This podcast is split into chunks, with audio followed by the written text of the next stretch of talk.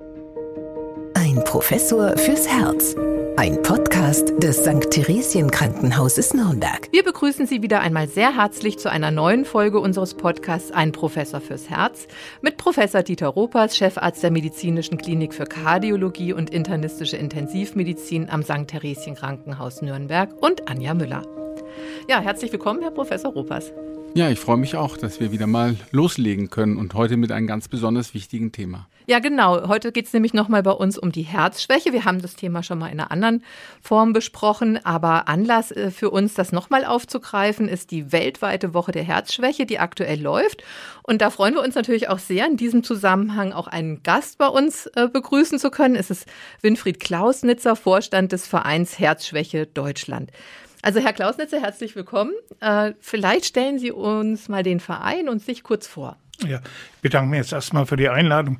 Ähm, mein Name ist Winfried Klausnitzer. Äh, ich bin 70 Jahre alt, Nürnberger und äh, ich bin selbst Herzinsuffizienzpatient und äh, bin Vorstand vom äh, Verein Herzschwäche Deutschland. Wir haben den Verein 2006, Ende 2016 gegründet, äh, um einfach die Herzinsuffizienz etwas bekannter zu machen und, und mehr in, und äh, Patienten mehr unterstützen zu kommen. Wir betreiben Selbsthilfegruppen in verschiedenen Städten, jetzt mittel, äh, zurzeit noch in Nordbayern, aber ab äh, Anfang de, äh, Ende des Jahres dann also in weiteren äh, deutschen Städten. Wir geben den Herzinsuffizienzpatienten erstmal die Möglichkeit, über ihre Krankheit zu sprechen und dann zweitens einmal bieten wir Schulungen an, indem wir also über Themen, die uns als Patienten betreffen, äh, Ärzte oder Schwestern mit dazu einladen, äh, uns darüber zu berichten oder die dann auch fragen zu können. Und jetzt aktuell in dieser Woche der Herzschwäche, in dieser weltweiten Woche der Herzschwäche, was ist da konkret geplant bei Ihnen? Also von unserer Seite, wir veranstalten am 15. Mai einen äh, Patiententag Herzschwäche im Marmorsaal in Nürnberg. Ähm, wir erwarten da ungefähr 200 Gäste. Wir haben dann zusätzlich noch so als Blickfang vor dem, äh, auf dem Gewerbemuseumsplatz einen roten Bus mit der Initiative Herzinsuffizienz auch mit äh, stehen, äh, bei dem wir auch Informationen äh, geben können oder auch die Patienten eben einfach nur fragen lassen können. Und äh, Sie haben gesagt, Sie sind selbst Betroffener, also Sie sind selber Herzinsuffizienzpatient. Das ist wahrscheinlich auch der Grund, warum Sie zu diesem Engagement gekommen sind? Ja, mehr oder weniger. Ich wurde während meinem Krankenhausaufenthalt, wo das, äh, als das diagnostiziert wurde, äh, von einer Schwester gefragt, ob ich äh, mich für eine Selbsthilfegruppe interessieren könnte, die in Nürnberg zu führen. Ähm, ich wollte nicht unmittelbar Nein sagen und dann kam nächsten Tag der Chefarzt der Kardiologie und bedankt sich ganz recht herzlich für mein Engagement und kam ich halt aus der Nummer nicht mehr raus. Und das hat sich ja gut entwickelt, das macht Spaß und hilft mir natürlich auch dementsprechend weiter. Und äh, wenn Sie sagen, das ist damals bei einem Krankenhausaufenthalt diagnostiziert worden, ist das eigentlich eher ein Zufallsbefund gewesen sozusagen? Oder wie kam das dann, dass Sie, äh, dass festgestellt worden ist, dass Sie an einer Herzschwäche leiden? Bei mir ist es so, also die Geschichte ging also schon äh, 13 Jahre vorher los. Da hatte ich wahrscheinlich in der Zeit also einen äh, stillen Herzinfarkt, äh, der also die Rückwand ziemlich äh, beschädigt hat.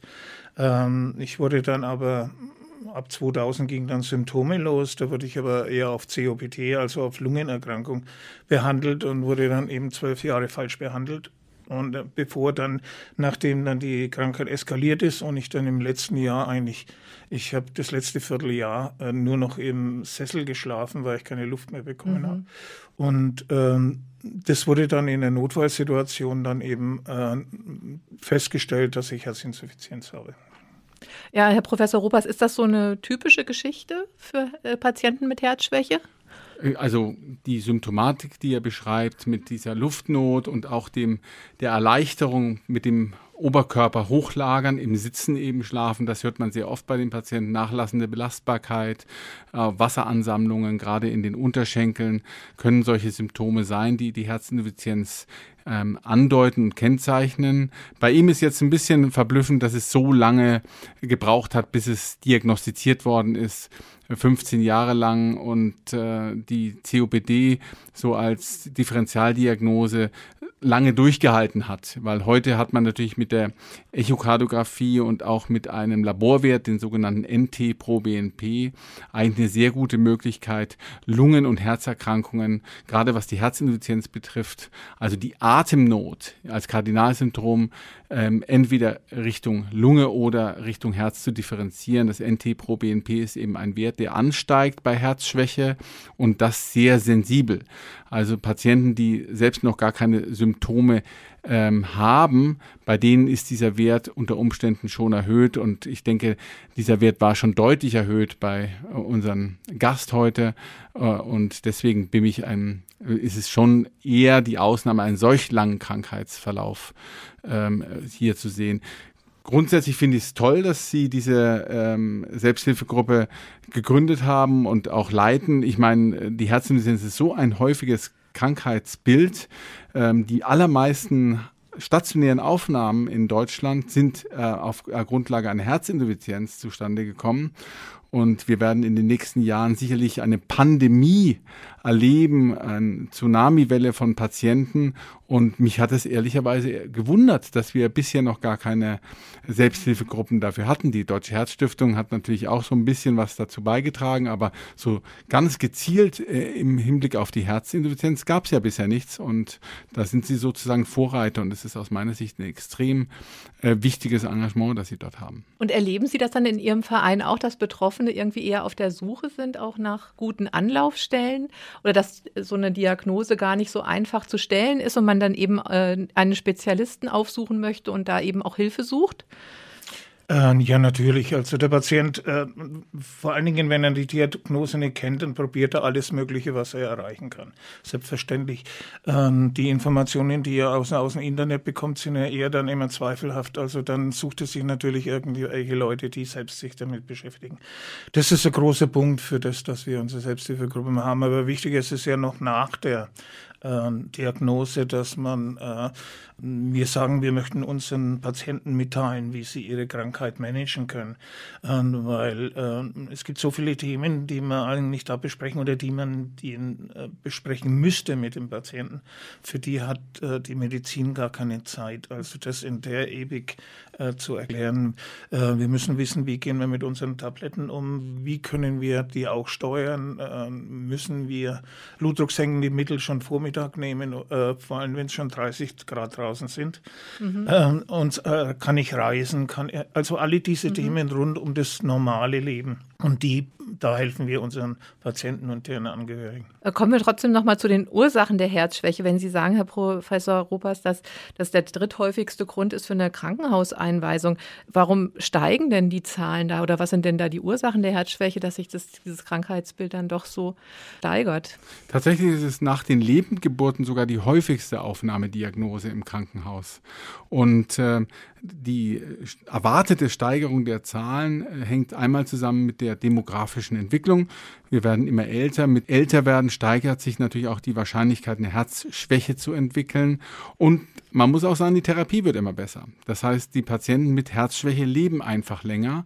Und diese beiden Faktoren zusammen plus eine etwas genauere äh, Diagnostik, wir erkennen einfach auch mehr Patienten als Herzschwächepatienten, führt eben zu diesen sehr häufigen anfallenden Diagnose Herzinsuffizienz mit der entsprechenden Notwendigkeit einer Krankenhausaufnahme. Die Ursachen sind vielfältig. Das, äh, wie beim Herrn Klausnitzer, könnten das Durchblutungsstörungen sein, also er hat ja einen stummen Infarkt äh, erwähnt. Natürlich ein Herzinfarkt, der auch sehr manifest ist, kann zugrunde gehen von Herzgewebe führen und damit die Herzleistung beeinflussen.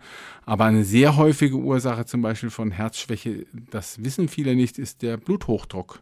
Denn ein langjährig nicht gut behandelter Bluthochdruck führt eben auch zu einer Herzschwäche und mit all den Konsequenzen, äh, die damit verbunden sind, eingeschränkte Belastbarkeit, eben ähm, Notwendigkeit der regelmäßigen Tabletteneinnahme, unter Umständen Krankenhaus, Aufenthalt, äh, ja auch solche Dinge, die auch sozial relevant sind. Viele der Patienten, das werden Sie mir bestätigen, gehen dann so ein bisschen in die Isolation, nehmen nicht mehr teil am, am Leben, gehen nicht mehr zum äh, Skatabend oder zum Kegelabend, weil sie einfach nicht mehr können oder sich das nicht zutrauen oder durch die wassertreibenden Medikamente eben in ihrem Bewegungsumfeld, also Bewegungsspielraum eingeschränkt sind. Also sind alles Aspekte, die die Herzinsuffizienz halt ähm, ein, so relevant machen und eine große Herausforderung sind für den Patienten natürlich, aber auch für den Arzt. Und Herr Klausnitzer, wie ist das bei Ihnen? Wie äh, konkret macht sich da die Herzschwäche bemerkbar? Ja, ähm, die macht sich erstmal darin bemerkbar, dass ich Unmengen an Tabletten jeden Tag nehme. Äh, äh, und äh, das Wesentliche ist aber auch äh, die hohe Belastung, die ich mir früher zugetraut habe, die ist halt nicht mehr da. Äh, aber ich kann vom Glück äh, und dreimal auf Holz klopfen, dass es bei mir eine relativ stabile Situation ist, seit jetzt mittlerweile vier Jahren. Und ich ganz gut mit der Krankheit zurechtkomme. Und ich möchte noch mal ein bisschen zurückfahren ähm, damals, wo ich die Erkrankung hatte, da war die Schätzung, dass es in Deutschland ungefähr eine Million Patienten mit Herzinsuffizienz gab. Äh, mittlerweile sind wir bei vier Millionen. Äh, das ist aber nicht nur aufgrund dessen, dass mehr Erkrankungen stattgefunden haben, sondern aufgrund dessen, dass es diagnostiziert wurde. Also das ist auch ein großes Problem, dass es oft erst dann diagnostiziert wird, wenn das Kind schon im Brunnen gefallen ist. Also das heißt, wenn die äh, Symptome schon so extrem sind, dass es eigentlich nichts anderes sein kann.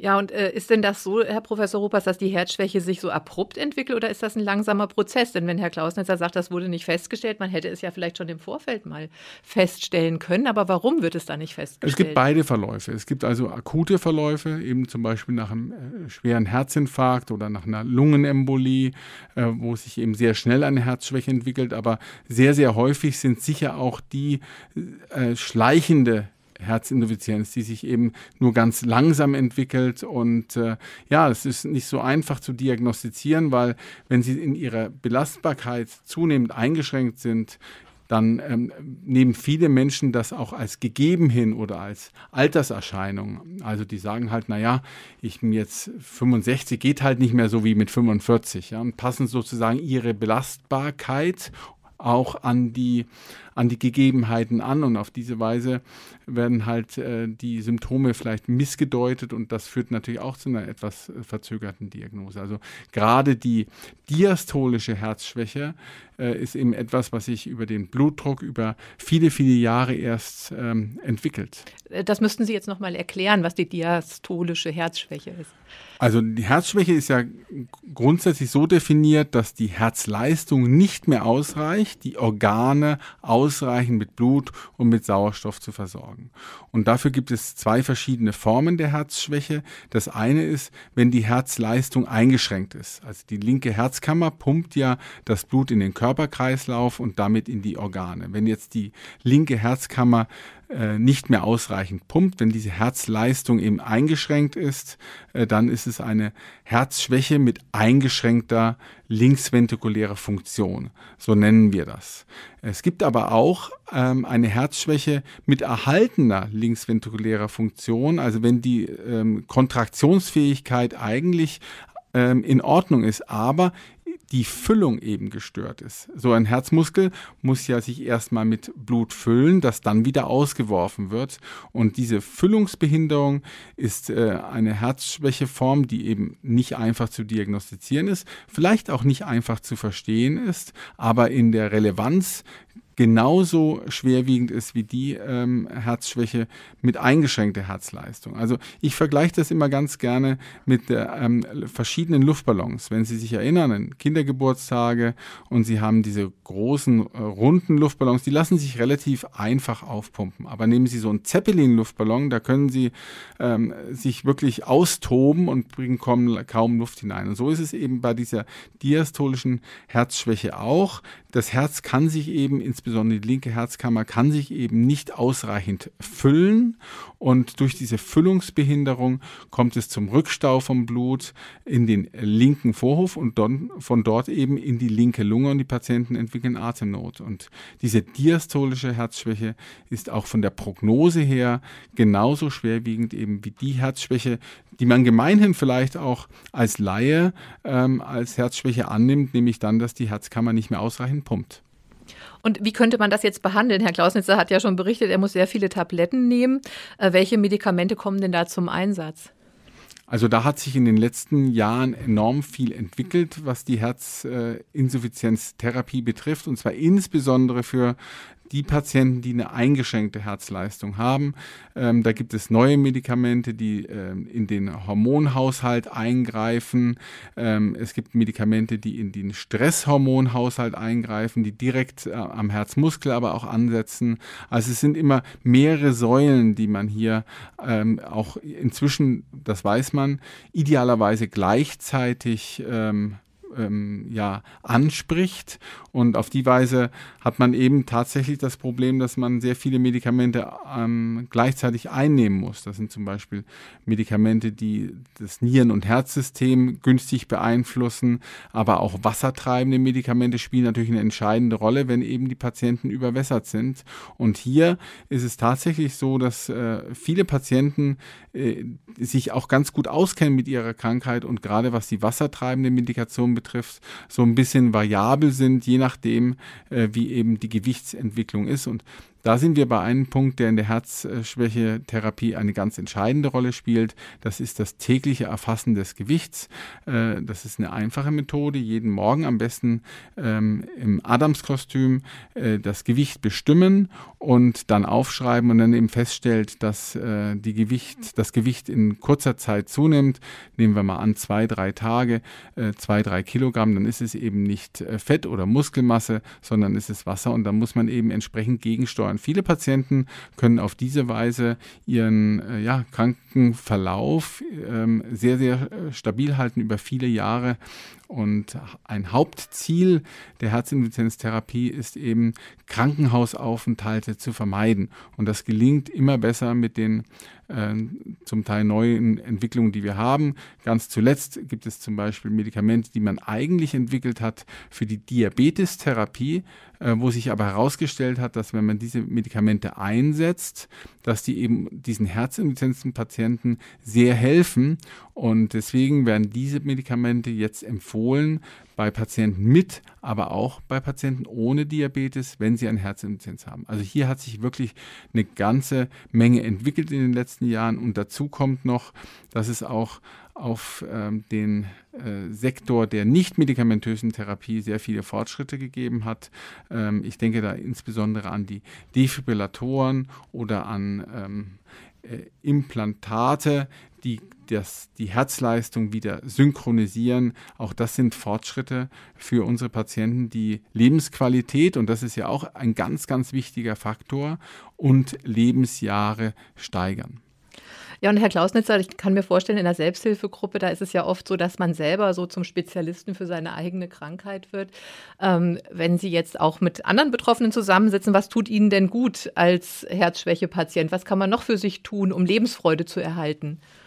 Ja, ich, äh, wie jeder andere Mensch auch. Das hat jetzt wenig mit der Krankheit zu tun, sondern wir brauchen natürlich irgendeine Initiative, wir brauchen irgendeine Chance, äh, irgendetwas in Zielsetzung für die Zukunft oder äh, eben zu sehen, dass es doch geht. Und das sind, glaube ich, die wichtigsten Sachen, die man in dem Fall mit einspielen kann. Ähm, viele Patienten berichten von ihren Reisen, viele Patienten berichten von ihrem letzten Urlaub, äh, von äh, ihrer letzten Bergwanderung. Also das sind so Sachen, äh, die dann auch die, die anderen also ähm, wirklich anstacheln, also das auch zu tun. Und man kann äh, und muss sich ja also mit unserer Erkrankung auch bewegen. Und deshalb ist das natürlich sehr hilfreich. Genau. Also ich hatte jetzt mal in der einer Ausgabe von Herz heute, das ist ja die Zeitschrift der Deutschen Herzstiftung, auch einen sehr eindrücklichen Beitrag gelesen von einem Herzschwächepatienten, der das Radfahren für sich entdeckt hat und dadurch auch wieder äh, besser, eigentlich auch körperlich äh, wieder besser mit der Krankheit auch zurechtkam, auch die Herzleistung nochmal steigern konnte. Wie Sie sagen, also Bewegung ist wahrscheinlich trotz der Einschränkung, die man vielleicht erst anfangs empfindet, man muss dann wahrscheinlich diese Hemmschwelle überwinden und sagen, ja, ich bewege mich jetzt trotzdem. Natürlich, also sich zu Hause auf die Couch zu legen, dürfte die schlechteste Lösung sein. Ähm, jede Form der Bewegung hilft. Also äh, kann mir Professor Robers mit, sehr, äh, mit Sicherheit sagen. Ja, alternativ außer Bewegung, was könnte man noch äh, machen, um äh, praktisch damit besser fertig zu werden mit der Herzschwäche? Gibt es noch Möglichkeiten, Ernährungsumstellung, Gewichtsreduktion? Definitiv. Also ich wollte nur die Bewegung nochmal ansprechen, weil es wirklich extrem wichtig ist und ja eigentlich kontraintuitiv sozusagen, ne? wenn man denkt, Herzschwäche, man muss was, wenn das schwach ist, muss man es schonen, ja, aber genau das Gegenteil ist der Fall. Sie können das Herz im Grunde, das insuffiziente Herz nicht wirklich trainieren, aber den Körper natürlich, die Muskulatur, äh, die Gefäße, die Elastizität und das führt dann äh, wiederum zu einer Entlastung des Herzens. Also extrem wichtig und das geht ja ähm, von Übungen im Sitzen bis eben zum Wandern und sogar bis zum Bergsteigen. Also ich kann nur nochmal unterstreichen, wie entscheidend das ist, auch für die Psyche ähm, dieser Patienten, dass sie in Bewegung bleiben. Und natürlich ähm, Gewichtsreduktion ist ähm, auch ein, ein Aspekt, der wichtig ist, wenn Sie einen äh, Supertanker haben, der läuft einfach nicht so gut mit einem VW Motor, ja, äh, da ist es besser, man hat den VW-Motor im VW. Also es ist natürlich schon klar, dass mit jedem äh, Gramm Gewicht, was man zu viel hat, auch das Herz irgendwo entlastet wird. Also das hängt natürlich immer dann an, von den begleitenden Komorbiditäten, wenn Sie ähm, Bluthochdruck haben. Auch das ist ja eine Belastung für das Herz, diesen hohen Blutdruck aufzubauen. Dann muss der natürlich konsequent eingestellt werden, aber auch andere Risikofaktoren wie der Blutzucker, wie das Cholesterin, ähm, die ja dann weiterhin das Herz schädigen würden, sollte man im Auge haben. Aber auch soziale Kontakte, wie eben im Rahmen so einer Herzstiftung, sind, glaube ich, wichtig, dass man einfach äh, sich die Lebensfreude erhält, dass man ins Theater geht, dass man ins Kino geht, in Konzerte geht, dass sich mit, Freunden trifft. Ich glaube, das sind auch Aspekte, die man gar nicht richtig messen kann, aber die eine große Rolle spielt. Und ähm, ja, für viele der Patienten, die ich im Krankenhaus so betreue, ist gar nicht mal so sehr die Frage der Prognose wichtig, also wie viele Lebensjahre habe ich noch vor mir, sondern tatsächlich ist es oft die Lebensqualität, die eine viel größere Rolle spielt. Kann ich eben noch raus? Kann ich mit meinen Enkeln noch spazieren gehen und solche Dinge? Und ähm, das, das muss man adressieren und das muss man eben den Patienten auch vermitteln. Und das geht wirklich mit im Rahmen dieser, äh, glaube ich, Herz Selbsthilfegruppen noch mal viel besser, als wenn man das im Rahmen eines kurzen Arztgespräches äh, nochmal bespricht. Ja, und das sagten Sie auch anfangs, Herr Klausnitzer, dass da manchmal oft zu wenig Zeit ist. Aber was viele nicht wissen, es gibt ja auch spezialisierte Reha-Kliniken für Herzschwäche-Patienten. Und äh, da sollte man vielleicht dann doch mal den Arzt oder die Ärztin drauf ansprechen, wie es denn mit so einer Reha aussieht, wo man dann eben auch nochmal so speziellere Anleitungen bekommt. Ähm, natürlich. Ähm, äh, in meiner Zeit, und das ist ja noch nicht so lange her, da war die Herzinsuffizienz noch äh, nicht reha-fähig. Also das ist erst seit wenigen Jahren der Fall. Und die Patienten sollten wir jetzt auch dafür äh, darüber informieren, dass es sinnvoll ist, also auch in die Reha zu gehen.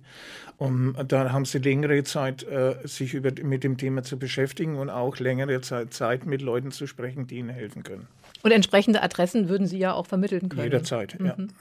Und äh, ja, wenn Sie jetzt noch mal so ein bisschen rekapitulieren, wie sich auch dieses Verhältnis zwischen Arzt und Patient verändert hat, Herr Klausnitzer, was würden Sie sich denn für die Zukunft wünschen? Ich kann mich jetzt über äh, meine Zusammenarbeit mit den Ärzten oder umgekehrt die mit mir äh, überhaupt nicht beschweren. Es ist also äh, gut, das vor, vor, sieben, vor fünf bis sieben Jahren noch eine relativ schwierige Zeit war, gerade mit der Diagnose Herzinsuffizienz, möchte ich jetzt nicht als Regel gelten lassen, sondern da hat sie mit Sicherheit was gegeben. Äh, wichtig ist nur, äh, dass das Thema immer wieder auch in die Köpfe der behandelnden Ärzte äh, kommt, äh, dass man wirklich also immer darauf hinweist, denkt mal auch drüber nach, das könnte es auch sein. Also auch bei den Hausärzten beispielsweise. Auch bei den, das sind die Einstiegsärzte immer. Und äh, dass die Spezialisten wissen, wo sie hinschauen müssen, ist schon klar. Aber dass der Allgemeinarzt, äh, dass der von 1500 möglichen Erkrankungen also gerade das rausfindet, ist oft recht schwierig. Ja, und äh, wenn Sie sich natürlich auch, äh, liebe Hörerinnen und Hörer, nochmal über das Thema Herzschwäche äh, besonders informieren möchten, dann kommen Sie doch zu dieser besonderen Aktionswoche jetzt, 14. Mai, genau im Marmorsaal und mit dem Aktionsbus auf dem Gewerbemuseumsplatz. Ja, vielen Dank, Herr Klausnitzer. Wie kann man mit Ihrem äh, Verein Kontakt aufnehmen, wenn man das möchte? Ähm, Sie können über die Internetinformationen, wir haben, das ist herzschwäche-deutschland.de, können Sie, äh, da gibt es Kontaktseiten, wo Sie also eingeben können, was Sie betrifft, was Sie gerne wissen möchten. Und wir haben dann also Verlinkungen in unsere Selbsthilfegruppen. Äh, da können wir dann eben auch die entsprechenden Adressen gehen, an wen Sie sich wenden können. Ähm, also über die Internetseite, äh, Sie können äh, über kontakt.herzschwäche-deutschland.de als E-Mail-Adresse äh, können Sie direkt also uns eine E-Mail schicken. Oder Sie rufen uns an, das ist in Nürnberg die 0911 649 1312. Ja, vielen Dank. Ich denke, das äh, waren jetzt so ganz umfassende Informationen. Viel Erfolg Ihnen, Herr Klausnitzer, bei der Aktionswoche. Vielen Dank, Herr Professor Ropers, dass Sie beide bei uns waren heute. Und ja, wir freuen uns, wenn Sie auch das nächste Mal wieder reinhören. Bis dahin, alles Gute. Alles Gute für Sie alle. Ein Professor fürs Herz. Ein Podcast des St. Theresien Krankenhauses Nürnberg.